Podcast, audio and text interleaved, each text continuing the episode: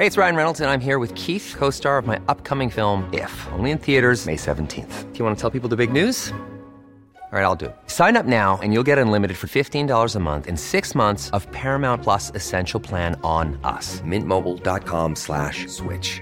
Upfront payment of $45 equivalent to $15 per month. Unlimited over 40 gigabytes per month. Face lower speeds. Videos at 480p. Active Mint customers by 531.24 get six months of Paramount Plus Essential Plan. Auto renews after six months. Offer ends May 31st, 2024. Separate Paramount Plus registration required. Terms and conditions apply if rated PG. Noticias. ¿Qué tal? ¿Cómo le va? Buenas tardes. Estás a punto de escuchar Yo soy Javier Alatorre. las noticias con Javier Alatorre. La vamos a pasar muy bien. Comenzamos. Oye, abre tus ojos, mira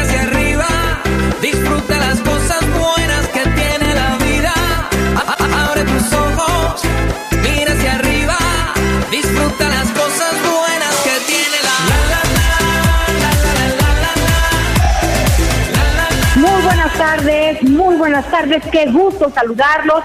Soy Ana María Lomelí, en este momento se incorpora Javier Alatorre y estamos también con Miguel Aquino. Nos da mucho gusto darles la bienvenida este viernes 19 de febrero, es Día del Ejército. El, el ejército es una institución muy especial, muy querida, muy respetada. Estaremos hablando de ellos más adelante en el curso del programa, pero de entrada, un fuerte abrazo, gracias por acompañarnos. Y hoy empezamos muy alegres con esta canción, ¿no, Miguel Aquino? A ver, no escucho a Miguel. en esta ocasión nos salimos de nos salimos de la oficina porque es viernes, ¿no? Me da mucho gusto, Miguelito. ¿Dónde estás? Descríbenos porque no te vemos. Ahí está, Javier. Nada más lo estoy oyendo, qué lío.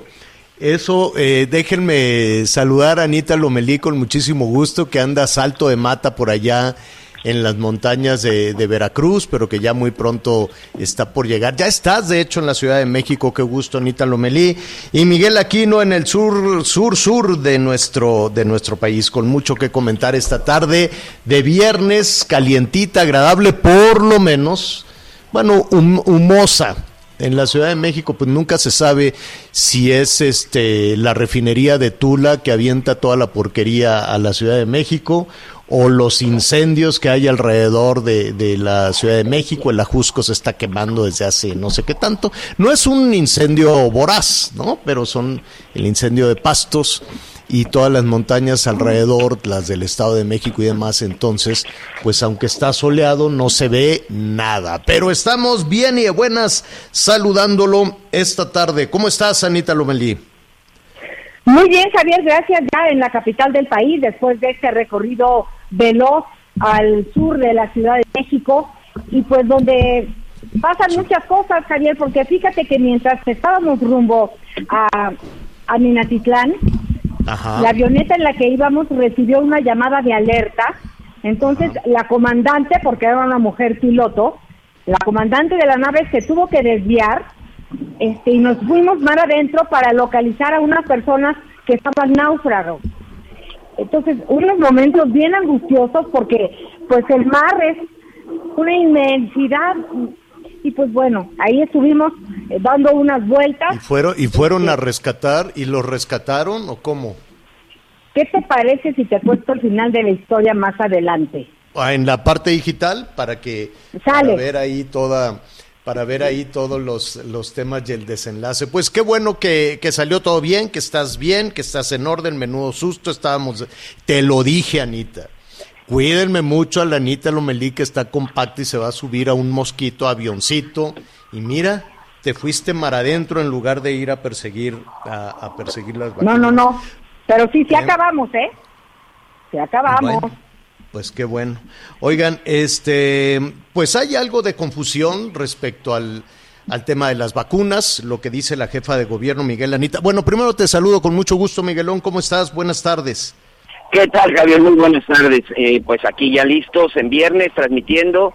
La verdad es que el día de hoy ya le decía a Anita a nuestros amigos, este, señor, espero que no me regañes, pero hoy, No. hoy me salí de la oficina, hoy estoy Bueno. aquí recorriendo pues algunas de las zonas de Quintana Roo, que en unos minutos más ya les estaré mostrando. Pero definitivamente hoy la tarde estaba bastante agradable, por cierto, entró ya el frente frío aquí en la zona de la península, pero pues el frente frío, la verdad es que es, es solamente un decir. Estamos en este momento a 28 grados centígrados, bastante agradable, ha estado lloviendo por momentos, pero la verdad es que la tarde está espléndida y pues ya les mostraremos unas imágenes en unos minutos, señor.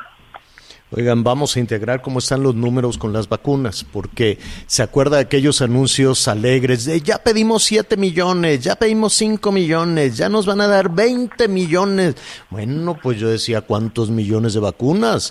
Vamos a, a tener ya todos este la posibilidad de estar vacunados, pero pues de pronto guardan silencio y ya no vuelven a poner, ¿se acuerdas que, que ponían ahí en la pantallota de la mañanera y estaba el canciller que sí, es cierto que ha hecho un gran trabajo, pero pues este todos esos millones y millones y millones que todos los días y de, tal nos va a mandar tantos millones y de tal de otros tantos, en fin.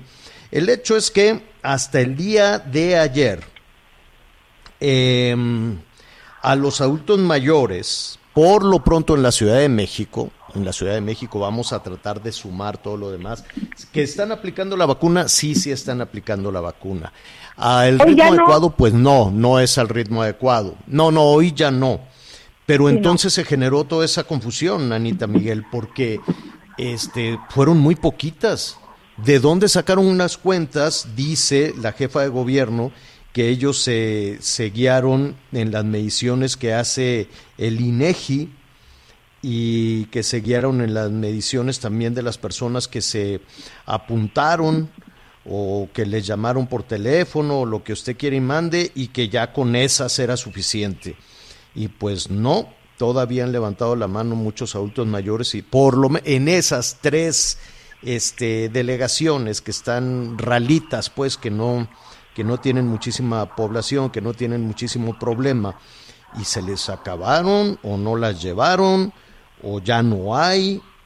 Ya en este, en este momento, después de tanta danza de números, todos los días había números y números y números, pues en este momento hay este algo de algo de, de, confusión. ¿Qué es lo que dice Claudia Sheinbaum? Dice que, que, bueno, que efectivamente algunas personas están llegando a las unidades de vacunación bueno, es una forma muy elegante de decir unidades de vacunación. No, hombre, pues eran ahí en Tejabanes, en escuelas, en donde se podía, que la gente llegaba bajo el rayo del sol y ahí lo tenían horas. Que, digo, eso es lo que hay. ¿Por qué lo hacen así? Es un gran misterio. Y, y ya cerraron esas eh, escuelas, ya no se está vacunando. Dice que se cumplió con la meta que se cumplió con la meta, basados en el número de adultos registrados en el INE, y si no tienes INE, ¿qué?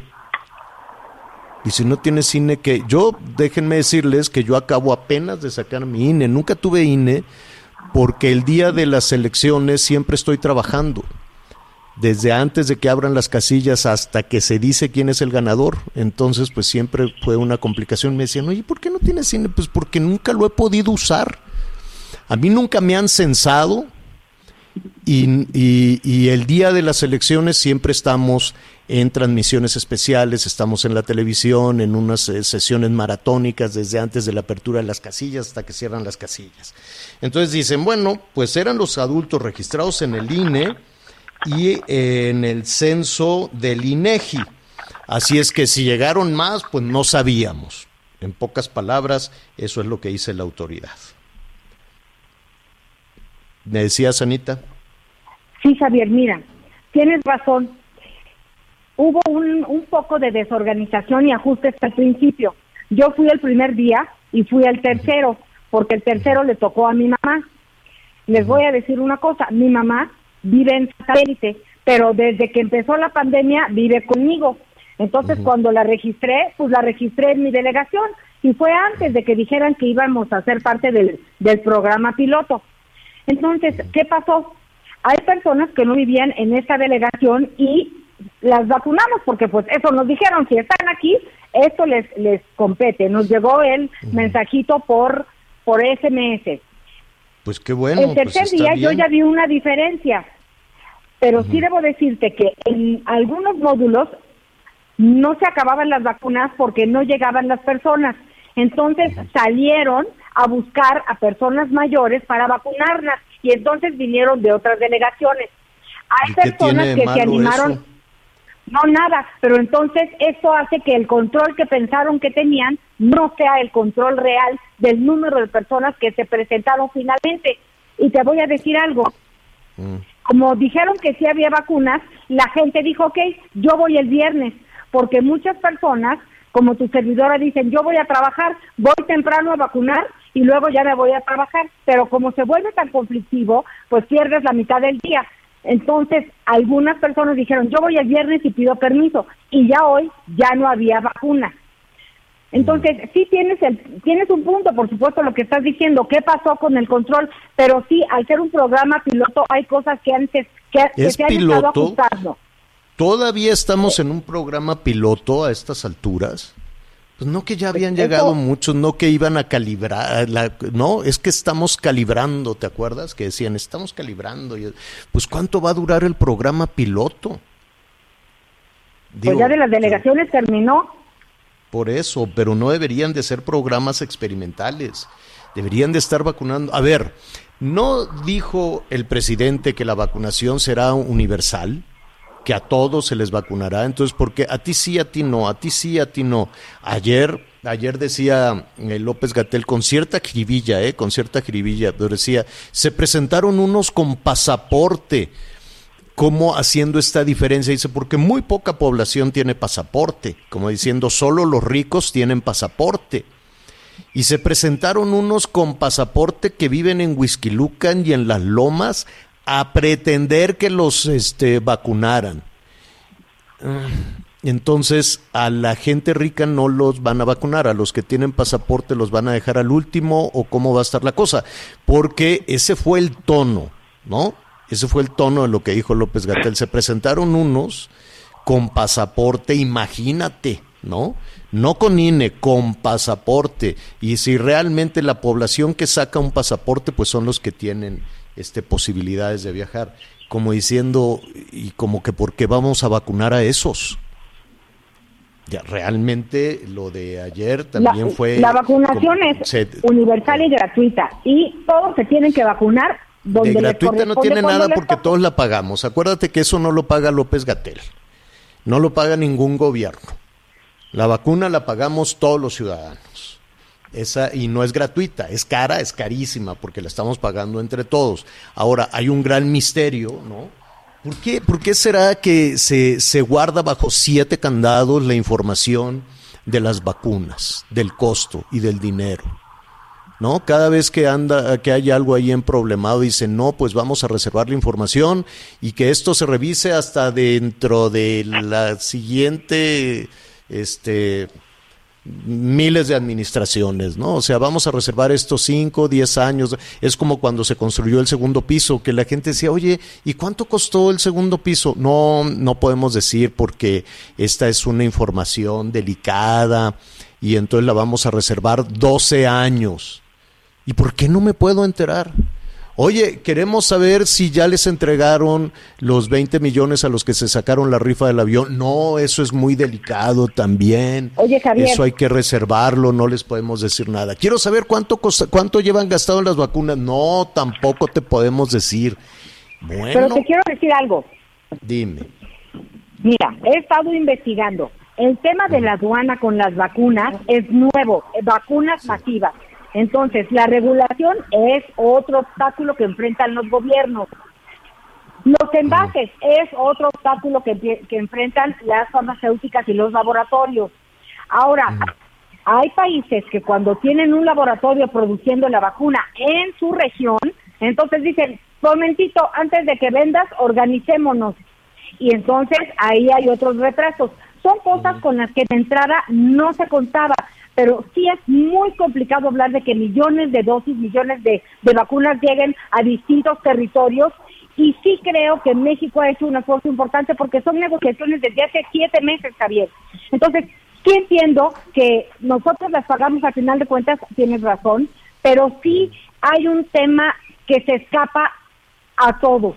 y es que pues la pandemia eh, pues ha rebasado en muchas áreas y no solo a nosotros personalmente, Pues sí. sino a Pues los sí, pero entonces hay que tomar nota de lo que están haciendo bien los chilenos, de lo que están haciendo bien en Israel, de lo que están haciendo bien en Estados Unidos, en fin, en otros lugares, y no ir como ahí a, a trompicones experimentando. Pero en También fin, son países más chiquitos. Estados Unidos es un paisote. A ese no, Pero- eso sí, eso sí. Oye, de quien no hay que tomar este mucha nota y con todo respeto a nuestros amigos de Brasil que nos están escuchando, que por cierto están también este muy preocupados eh, parte de la comunidad de extranjeros en, en México porque dicen, oye, em, que hay unas este, personas que dicen, em, yo estoy en la en la delegación que, que me corresponde, debe de ser esta, eh, ¿cuál era Milpalta, Magdalena y cuál es la otra? Eh. Coajimalpa. Entonces esta, esta señora es extranjera, pero vive en México desde hace 30 años. Dice, yo vivo aquí desde hace 30 años, este, eh, soy residente permanente de México, pago impuestos aquí, este, pero me dijeron que por ser extranjera no me van a aplicar la vacuna. No. Pues, No, oye, eso es en- y- incorrecto. y estamos pidiendo que en Estados Unidos a nuestros paisanos le pongan la vacuna.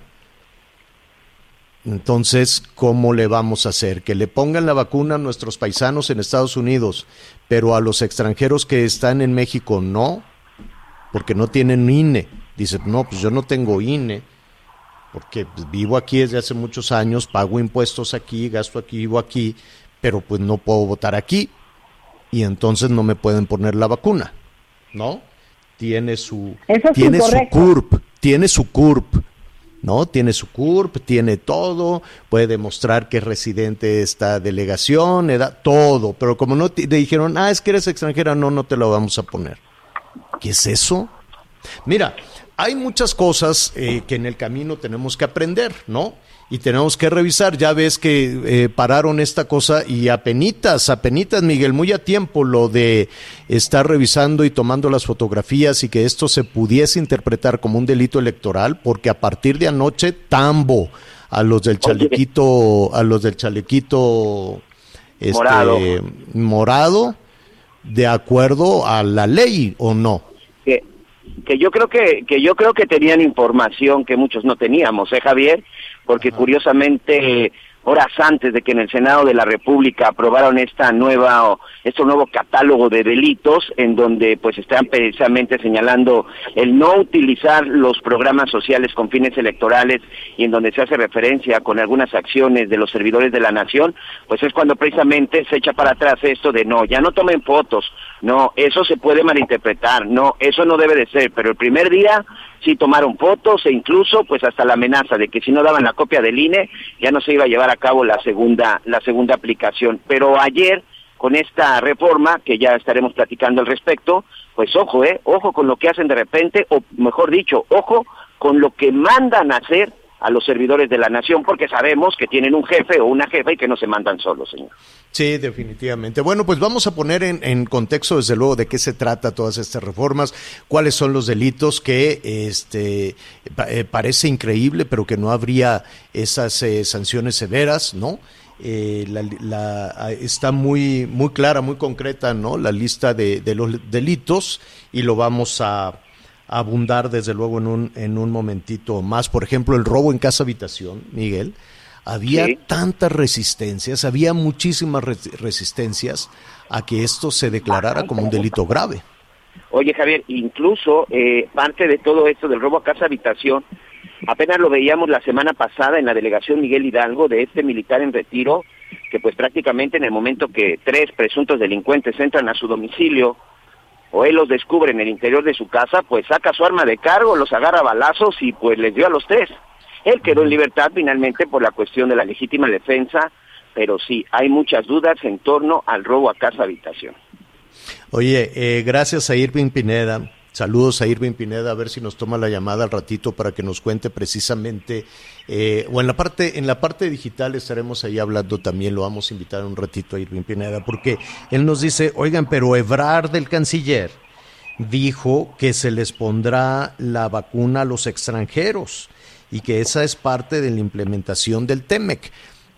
Pues muy bien, entonces esa disposición hay que, hacer, hay que hacerla llegar a los guardianes del universo, a los del chalequito verde o al del chalequito guinda. ¿no? Javier. Por, por eso, pero en, en, la, en, la, en el protocolo, pues en la, ¿cómo te diré? En la capacitación, en la capacitación de todas estas personas encargadas. Yo sé que hacen mucho trabajo y que también están a rayo del sol y que están organizando a las personas, ya ver fórmese y deme los papeles y, y todo lo hacen a mano. cosa, es Javier. increíble y todo lo hacen a mano. Yo quiero saber la- las toneladas que se van a reunir de hojas, que las van a meter ahí en cajas de huevo bachoco, ¿qué van a hacer con ellas? Oye, es increíble, todo, algo. todo lo hacen a mano. Ajá. Los servidores de la nación, si algo tienen, es que conocen perfectamente su territorio. Lo conocen mejor que las Qué bueno, autoridades de cada pero lugar. que también, me- que es eso, es lo que estamos diciendo y eso está perfecto. Eso puede ayudar muy bien que conozcan su territorio.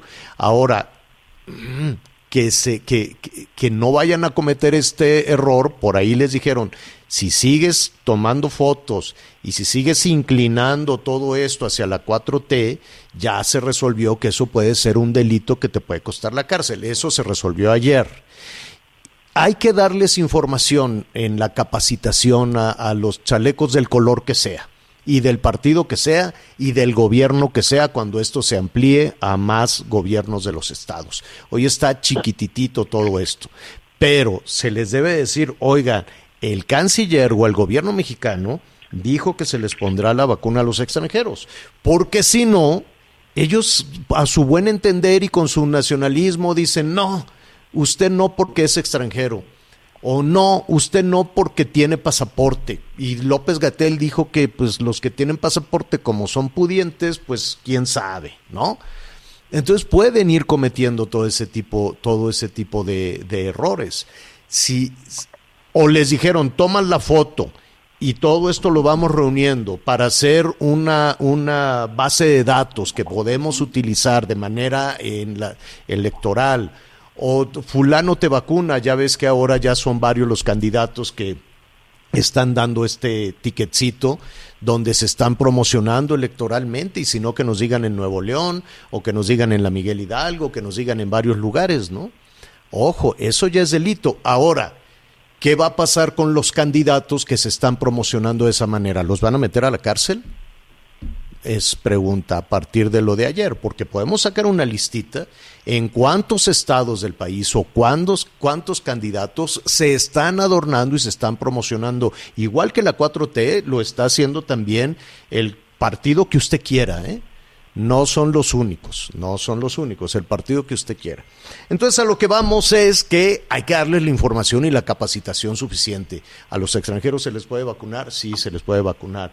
Eh, ¿Puedo tomar fotos? No, no puedes tomar fotos. ¿Puedo hacer una base de datos para llevarla a mi patrón, a mi jefe que quiere, que tiene alguna aspiración política? No, no lo puedes hacer. En fin, creo que además de la buena voluntad y de todo el trabajo extraordinario que están haciendo para organizar las filas y filas de personas, este, se les tiene que informar qué sí pueden hacer y qué no pueden hacer, porque pues desde ayer en la noche, como nos dice Miguel, hay una ley de la cual, por cierto, vamos a hablar en un, en un, eh, eh, en un momentito más. Eh, atención nuestros amigos allá en el norte, vamos a tener eh, también algunos, eh, algunas informaciones, algunos detalles. Ahí viene el Frente Frío número 36. Siguen las bajas, las bajas, muy bajas temperaturas. estaremos eh, también hablando de las pérdidas que todo esto ha significado. Y bueno, pues que los restaurantes ya pueden eh, manejarse, pueden recibir a más personas. Yo les preguntaría, y después de una pausa lo revisamos, este fin de semana, Anita Miguel, si te invitan a un restaurante, ¿vas? Contéstenme sí. después de una pausa. Volvemos. Sigue con nosotros. Volvemos con más noticias. Antes que los demás. Todavía hay más información. Continuamos. Las noticias en resumen. Juan Carlos Hernández y Patricia Martínez, conocidos como los monstruos de Ecatepec, fueron condenados a prisión vitalicia, a prisión vitalicia por el asesinato de una menor de 13 años ocurrido en abril de 2012. La pareja ha sido sentenciada por 10 delitos.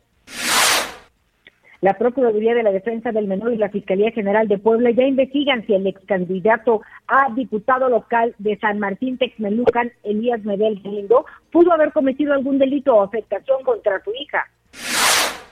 Los restos humanos encontrados en 18 bolsas abandonadas en las inmediaciones del estado del estadio Akron en Guadalajara, Jalisco, corresponden a seis víctimas, dos de las cuales ya fueron identificadas, informó la Fiscalía General del Estado. Hoy el dólar se compra en 20 pesos con 4 centavos y se vende en 20 con 56. El reporte carretero. Muchas gracias, saludos a todos nuestros amigos que nos acompañan en este momento y además en viernes en alguna carretera del país. Atención para quien se dirige a la zona de Morelos. Tenemos cierre parcial de la circulación por un accidente en el kilómetro 82 de la autopista que va de la zona de México hacia Cuernavaca. Y atención en San Luis Potosí. Tenemos reducción de carril también a la circulación. Esto por obras de mantenimiento a partir del kilómetro 141 de la autopista Querétaro y que va a la capital potosina. Y finalmente, abrazo a nuestros amigos en el estado de Veracruz. Tenemos un accidente en el kilómetro 242 de la carretera que va de la zona de Puebla a Córdoba. Esto en dirección a la capital poblana. Manejar con precaución, por favor.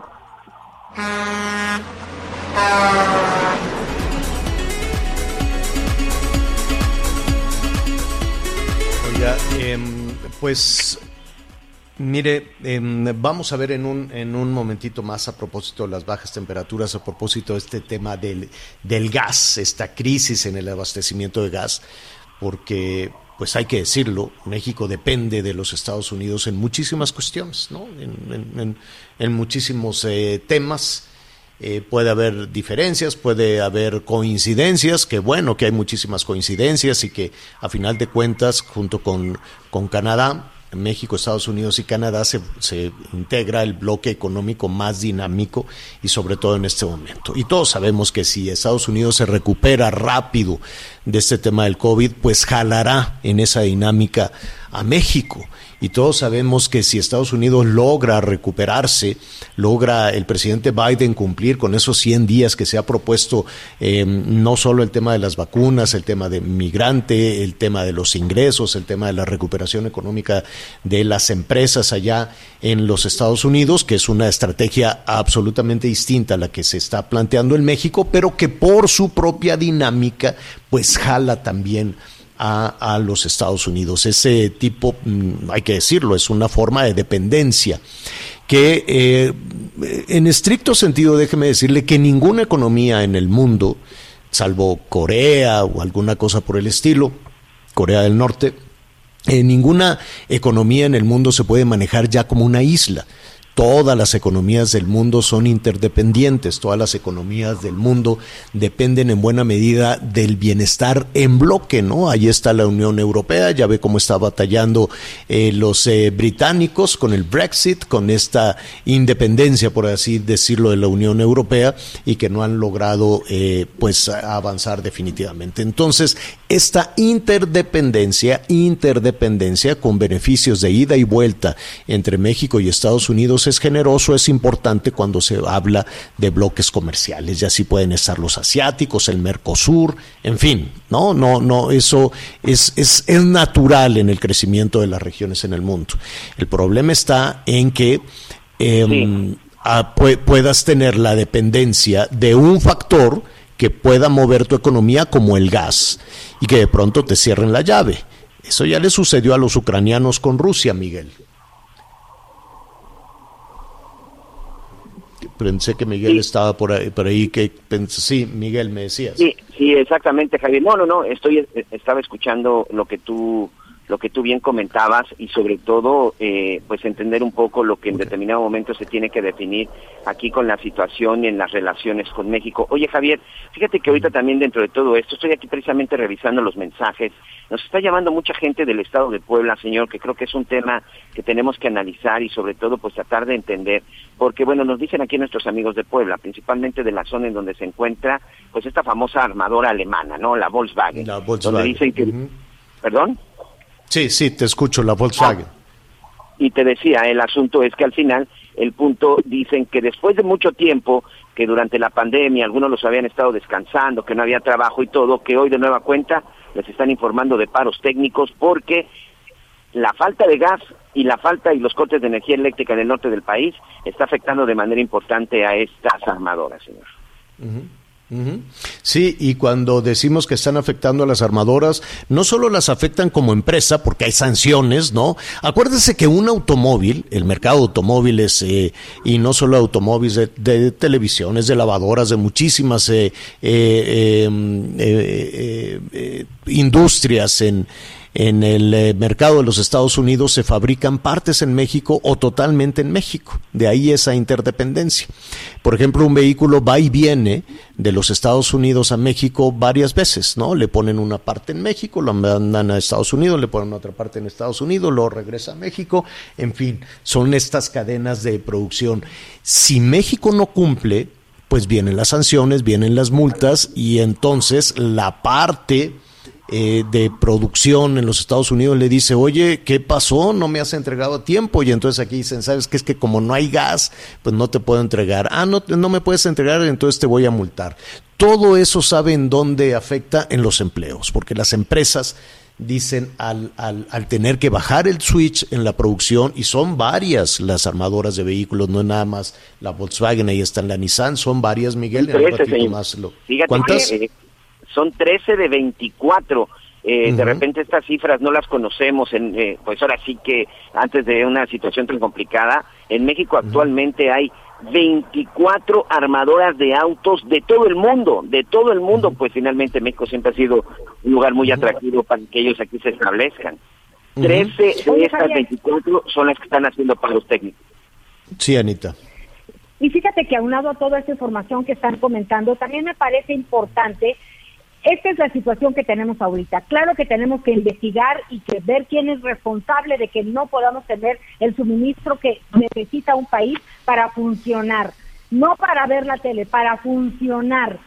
Pero sí creo que vale la pena escuchar a pues al director del Centro Nacional del Control de Energía porque pues el señor Menéndez dijo que es importante bajar al menos 3% el consumo nocturno. Y te voy a decir una cosa, no tendríamos por qué, porque uno dice, oiga, si hacemos nuestros pagos y cumplimos, ¿por qué nos vamos a, a limitar? Pero creo que en este momento vale la pena pensar en una conciencia colectiva porque necesitamos seguir funcionando. En la medida que podamos tratar de bajar nuestro consumo nocturno, vamos a ayudar a que hospitales, a que, a que hospitales funcionen, a que se pierdan menos empleos, no es la solución, pero también podríamos pensar en echar la mano en un momento dado, ¿no lo crees? Sí, definitivamente, solo hay que, hay que poner ahí una, una diferencia. En la crisis que vivimos al inicio de esta semana fue brutal por los apagones. Era una crisis en el suministro de energía eléctrica. Em, después se supo que mucho de esta crisis era a propósito del gas para mover a los generadores de energía eléctrica. ¿Qué hicieron las autoridades? Echar mano de todos los combustibles y romper la, la dependencia. Entonces, decir, eh, dijeron, bueno, pues si tenemos combustóleo, oye, pero es muy contaminante, no me importa, vamos a echarle el combustóleo, vamos a echarle el carbón y vamos a traer barcos con gas. Mucho más caro traer un barco con gas y comprarlo en el mercado spot que el eh, costo altísimo que aumentó casi cinco mil por ciento del gas que, que, viene de Texas. Todo esto en una semana para la Comisión Federal de Electricidad, esto significó una factura de 20 mil millones de pesos. 20 mil millones de pesos, a eso eh, subió, ahí vamos, eso subió precisamente el costo.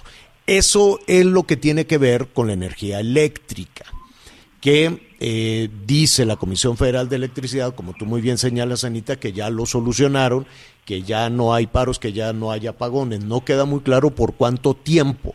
No queda muy claro la reserva de diésel, el traslado del combustóleo, que lleguen los barcos con, con el gas, mucho más caro desde luego que el gas que, que suspendió Texas. Eso pero por lo pronto hoy hay luz. Se hizo esta, esta mm, campaña de, ¿cómo es? Apoya un poco, apaga un poco, que es exactamente la misma que había en los 70.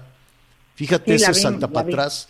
Es igualito, igualito, es un en La época de Fíjate, es... En la época de eh, Luis Echeverría, Álvarez. pues eh, eh, estamos igual entonces, ¿no? Con la misma, con la, digo, no igual, la, la, economía es mucho más potente, desde luego, pero estamos en los términos de energía igual en aquel entonces, porque si estamos usando la misma campaña de, afloja un foco, este, estamos en ese sentido igual. La otra parte rápido, antes de ir, irnos a, a una información, Anita, tiene que ver con el gas y la industria.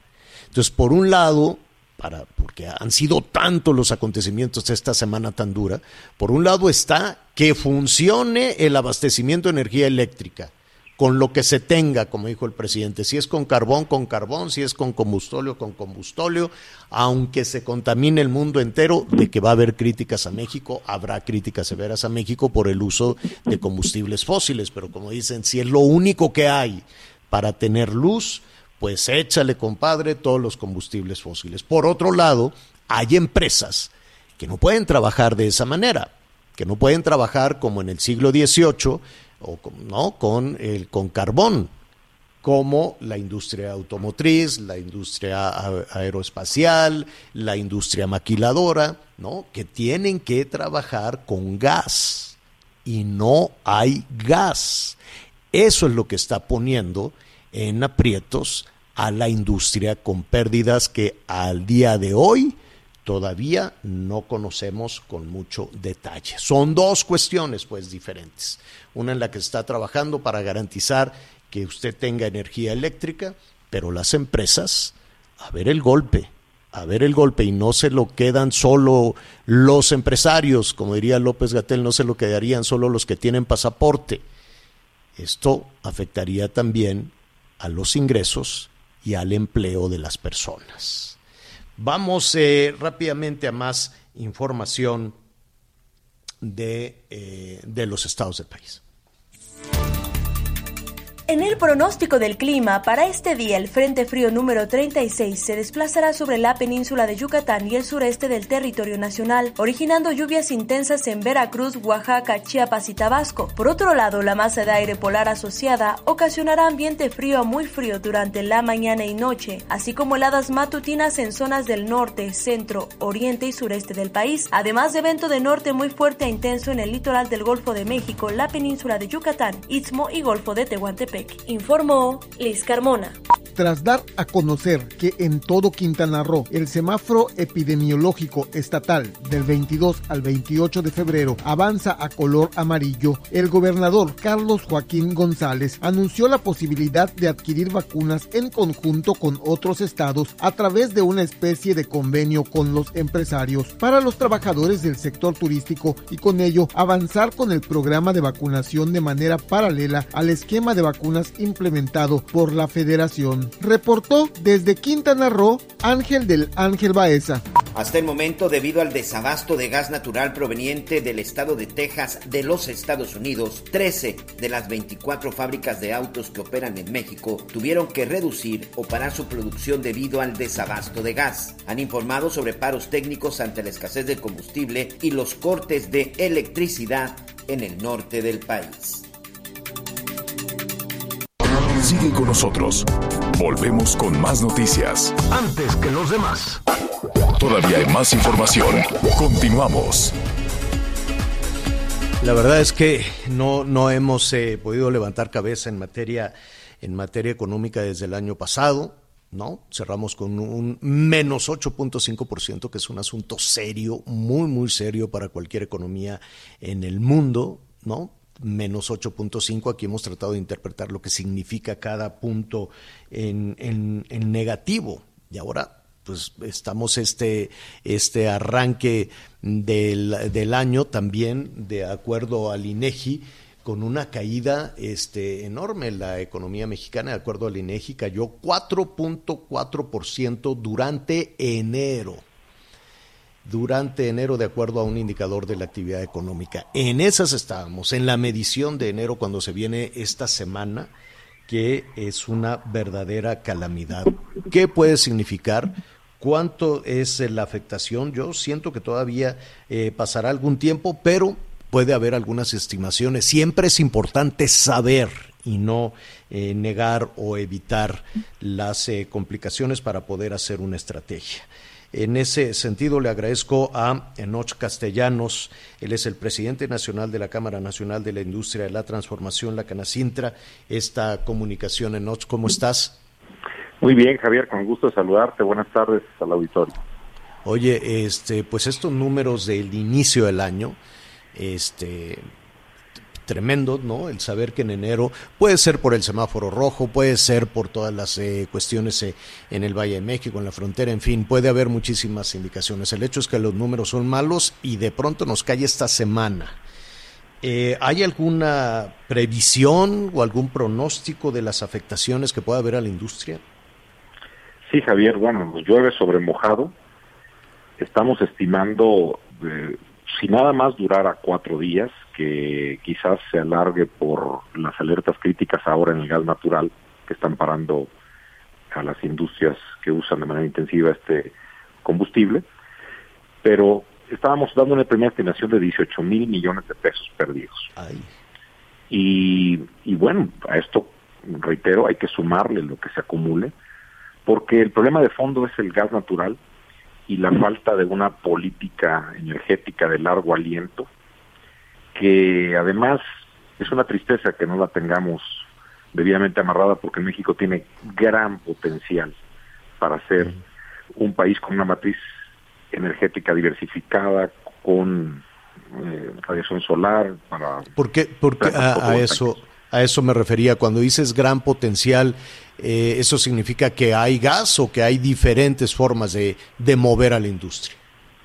Hay gas, tenemos yacimientos eh, de lo que se llama shale gas o no convencionales. Recordemos que las fronteras políticas no son necesariamente las fronteras geológicas. Y la misma formación que hay en el sur de Texas la hay en el La norte de México. Coahuila, Tamaulipas, Nuevo León y Chihuahua. Pero además tenemos gran potencial en fotovoltaicas, en eólicas, tenemos incluso geotérmicas. Eh, y, y- y no hemos podido articular un plan eh, estratégico con visión Pero, de 30 pero el, el plan, perdón que te interrumpa, Nosh, el plan no es el que ya estarían los legisladores dándole luz verde a propósito o tendría que ver con esta reforma energética. No, no, no, de ninguna manera. Esto es un paliativo con tintes ideológicos únicamente para, para reafirmar eh, la dominancia de Comisión Federal en la generación. Es, es triste. Lo que se acercó más a eso fue eh, cuando se discutió la reforma energética, porque sí se estaba haciendo un plan a largo plazo, pero bueno, hubo el cambio de gobierno y metieron su nueva visión, pero no está muy articulada y, está muy dogmatizada. Eh, hemos escuchado en la mañanera que si cierran la llave, no lo di- digo, no lo dicen de, de esa manera, pero esta referencia a la emergencia provocada por, por, por, por lo que tú quieras, por las tormentas o por la decisión del gobernador, pero el hecho es que no viene el gas de Texas en este momento. Pero escuchamos, oigan, pero aquí tenemos carbón y tenemos combustóleo y eh, podemos contratar barcos, yo quiero suponer que mucho más caro este gas que se compra en el mercado spot. Eh, ¿Con eso es suficiente? ¿La industria puede jalar también con carbón y combustóleo y comprando barcos de, ga- de gas? Se puede generar electricidad, pero sin gas o con gas caro perdemos competitividad. No, no pudiéramos competir con nuestros socios comerciales. Lo que tenemos que hacer es una, una mezcla. Sí es cierto que fue buen negocio comprarle gas a Estados Unidos y concretamente a Texas. Sí, claro. Teníamos el precio más económico a nivel mundial, 3 dólares por millón de BTU, cuando Así en es. Europa lo pagan a 18. Pero este fenómeno meteorológico puntual pues, disparó arriba de 200, 300 dólares los precios. y, y ahí es donde se antoja que debiéramos haber invertido en, en almacenamiento, que debiéramos de tener coberturas para que estos picos eh, ocasionales no nos afecten. Y ¿Se puede, ¿se puede almacenar el gas? ¿Se puede almacenar? Sí, sí, sí.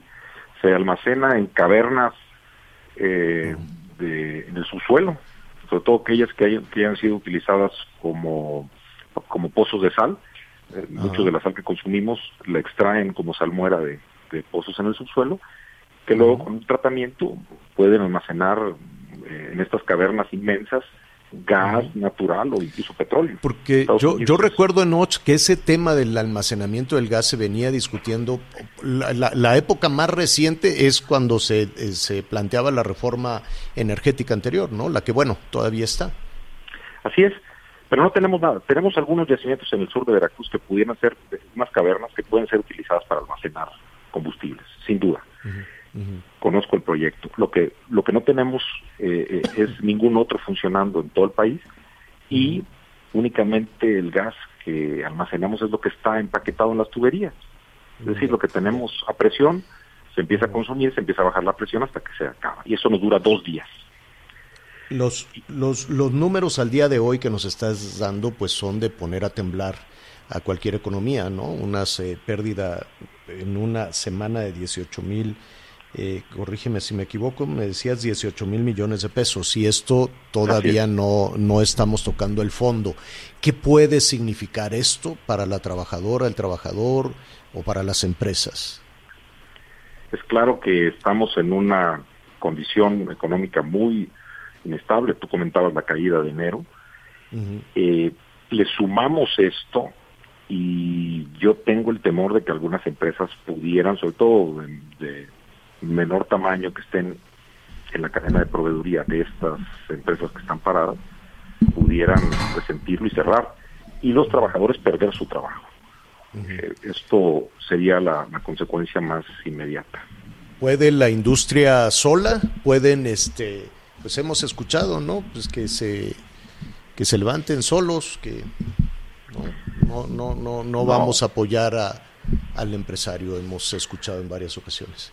No, eso, esa expresión sería de un capitalismo descarnado, a ultranza, que se mueran los más débiles y que sobrevivan los más fuertes.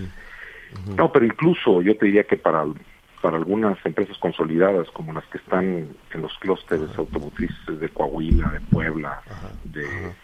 No, me refiero, me refiero al dinero público. Me refiero a, al gobierno federal. Tendría que entrar ahora sí a, a apoyar de alguna manera o no necesariamente dando dinero a los créditos, ¿de qué manera se podría hacer?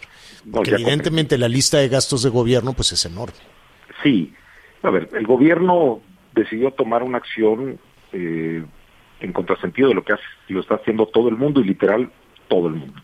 Nos comparamos únicamente con Uganda en que dimos menos de 1% del PIB como apoyos a las micro, pequeñas y medianas empresas y, no tanto a ellas, sino a sostener el empleo que ellos representaban.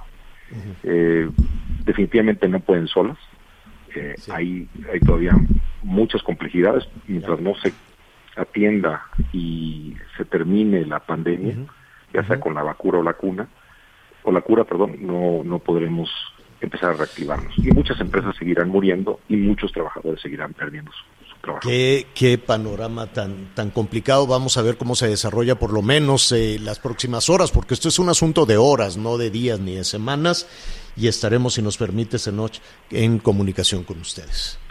Claro que sí, Javier, con mucho gusto. Gracias. Gracias, es el presidente de la Cana Sintra. Pues sí, el asunto es serio y preocupante. Hacemos una pausa, volvemos. Heraldo Radio, la H que sí suena y ahora también se escucha. Planning for your next trip? Elevate your travel style with Quince. Quince has all the jet setting essentials you'll want for your next getaway, like European linen, premium luggage options, buttery soft Italian leather bags, and so much more. And it's all priced at 50 to 80% less than similar brands. Plus, Quince only works with factories that use safe and ethical manufacturing practices. Pack your bags with high-quality essentials you'll be wearing for vacations to come with Quince. Go to quince.com slash trip for free shipping and 365-day returns.